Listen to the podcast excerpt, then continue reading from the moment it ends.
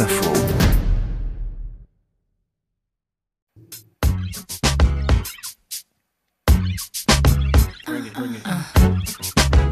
The nominee of the Democratic Party, my partner and friend for the last eight years, he is the right person to be the first president of the 21st century, Al Gore.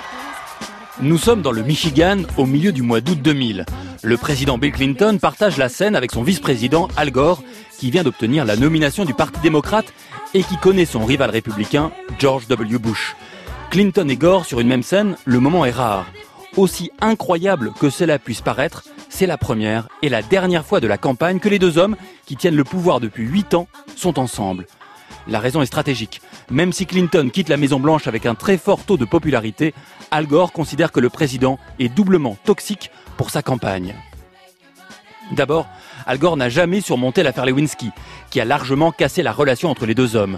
Les mensonges et l'amoralité du président, Al Gore ne les a jamais supportés. Et puis il craint que les indépendants, qui décideront du futur président, non plus. Ensuite, Al Gore se passe de Clinton parce qu'il a besoin de voler de ses propres ailes sans l'homme incroyablement charismatique qui séduit tout le monde. Et manifestement, Al Gore peine à exister par lui-même. La campagne des démocrates ressemble un peu à ces étapes du Tour de France où aucune vedette n'est aux avant-postes. Une curiosité naturelle, certes, mais pas d'enthousiasme débordant. Même le vendeur d'objets souvenirs avouant avec malice que Bill Clinton continue d'être une valeur sûre et que tous les produits Monica Lewinsky sont depuis belle lurette épuisés. Clinton ne comprendra jamais pourquoi Al Gore s'est passé de lui. Aujourd'hui encore, il est persuadé qu'avec lui, il serait devenu président des États-Unis, d'autant que l'élection s'est jouée à quelques voix seulement en Floride.